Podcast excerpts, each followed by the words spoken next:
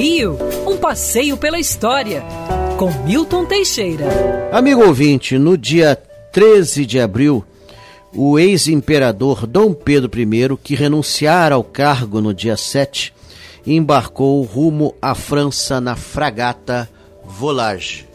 Dom Pedro ficou do dia 7 ao dia 13, quase uma semana, liquidando suas contas.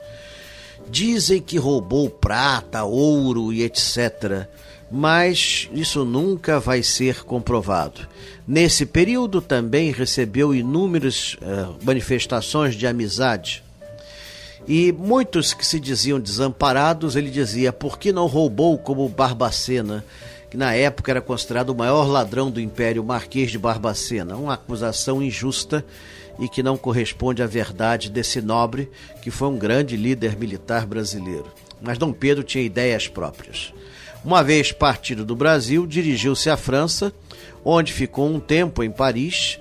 Lá renovou as amizades, é, vendo que a situação era terrível em Portugal, onde seu irmão é, Dom Miguel dera o golpe de Estado e assumira o reinado, tirando-lhe a coroa, Dom Pedro então vai para a Inglaterra, reúne um grupo de mercenários e toma a Ilha Terceira e dali faz a sua base de invasão a Portugal.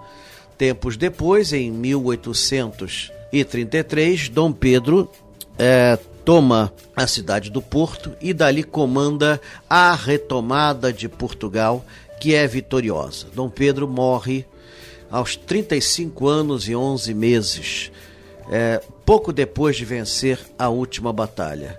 Deixa no trono em Portugal sua filha Dona Maria II e aqui no Brasil seu filho mais velho Dom Pedro II, que faria um reinado pautado pela paz e pela tranquilidade.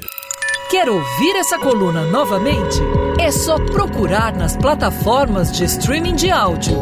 Conheça mais dos podcasts da Band News FM Rio.